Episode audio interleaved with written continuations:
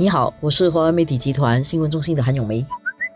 你好，我是华为媒体集团数码部洪一婷。今天我们来谈一个性不当行为的惩罚。国大的检讨委员会提出了四个建议，就是跟之前那个偷拍事件，就算是回应了那件事情了。因为过后国大也设立了一个委员会，去看要怎么收紧啊，加强它的整个惩罚的这个机制了。对，因为之前呢，它的惩罚机制看起来就太过松，两次过错你才可能被处。他其实也不说两次过错，他基本上他的态度就是给学生一个机会，第二次我就不放过你了，是。基于一个教育的态度，但是有一点，他忽略了对错事情该有的惩罚。你可以给人家机会，但是你还是要惩罚他。你可以惩罚了之后再给他一个机会回来，应该是第一次就让你接受某种惩罚，第二次惩罚更重。但是第一次的惩罚不可以毁掉你一生，而且也针对就是你犯错的，你是犯什么错啦？因为那时候就是可能很多人会觉得，为什么偷拍其实算成是一个第一次做，不是很大不了的事，但是其实它是侮辱女性的一一件事情，其实它是一件蛮严重、蛮严重的事情。但是因为国大以前就没有这么重视这个偷拍的负面影响，所以就把它当做这个错，我给你一个机会。所以现在他们就就提出了一个新的框架，这个是那个纪律框架设立的这个检讨委员会的建议。这个建议呢，其实还要进一步咨询呢。其实最终的检讨报告是要六月中才公布的，所以我们来谈一下这四项的建议啦。第一个是，若发现有性不当行为，将停学至少一年；第二个是，犯下严重的罪行者将被开除；第三是，因犯下性不当行为而被停学或开除者，在允许重返校园之前，需要经过辅导和专业医疗人员开出康复证明。就是说，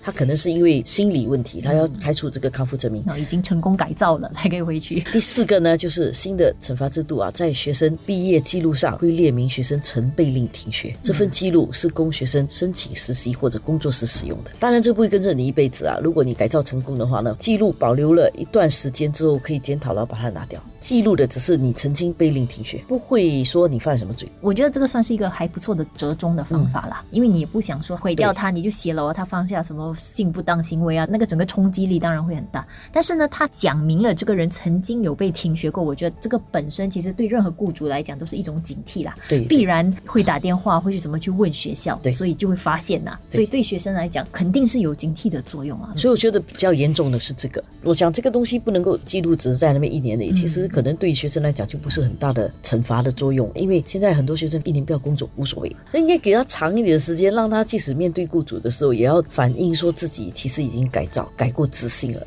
那其实才可以把这个记录拿掉。其实我觉得站在雇主的立场哈，如果你看到一个应征者哈，他有一个这样的停学记录，然后你去查了，发现说是一个性不当行为，虽然我们招聘不应该有歧视啊，对雇主来讲，我会觉得其实接受这个雇员哈，其实也不容易，因为你要想到他会不会对你现有的雇员造成什么样的安全。威胁，所以他真的要能够证明他自己真的改过自新了。嗯，因为如果不是的话，雇主如果不敢请他也很合理的。对，因为你要对你自己以前做的这个不当行为负责嘛。因为我现在感到比较害怕的是哦，现在的这些年轻的大学生啊，好像犯法的时候或者犯一些错的时候啊，不当一回事。当然，刚刚又发生了一起嘛，在国大就是个建筑系的学生，他还是一个惯犯。但是他的问题就是，他的发生的时间点会让你觉得很莫名其妙，就是都已经风风火火，大家都在注意这种性不当行为的时候，他又偏偏还要在这个时候犯事，你就会觉得是故意挑战体制吗？为什么就是那种就是 不知死活，这样还硬硬要试这样？我觉得这种有一点像故意要去挑战一些体制，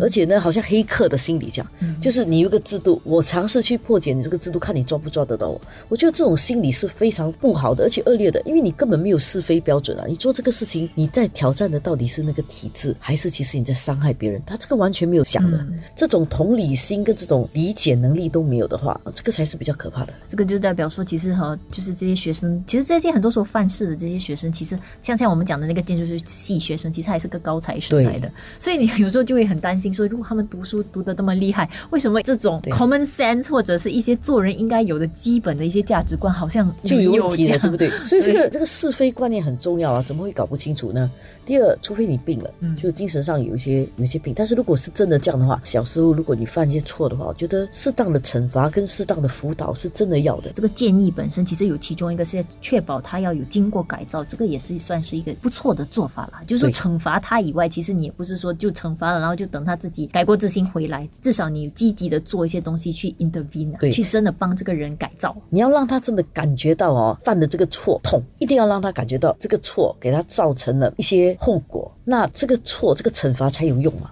比如说，好像学生被令停学了，停学到底还要不要交学费？现在学生都不是来自很贫穷的家庭，当然有一些是，但是有一些不是，他就今年我不想读书，放半年假游学，还是要去游学，或者我干嘛了，或者这段时间我就自己读复学的时候呢，我就累积比较多的学分，这样我还是一样准时毕业。我觉得这个停学的效果到底是什么？如果你被令停学一年的话，你应该继续缴学费，才可以保住你回来上学的这个学额。这个停学本身的意义到底是什么？它的惩罚的作用到底是什么？这个其实国大其实也应该说明清楚。听了这些建议以后，必然还会有一些反应啦。所以可能国大方面也会听到这些反应以后，应该也会再去细调一下这些建议，然后再让它更细致化的来到一个落实的层面，怎么去执行了。最关键的就是做错了之后，一定要接受某种程度的惩罚，但是不要毁掉人家的一生，因为你要给人家机会。那个机会不是给你多一次犯错的机会，是给你不会毁掉一生的机会。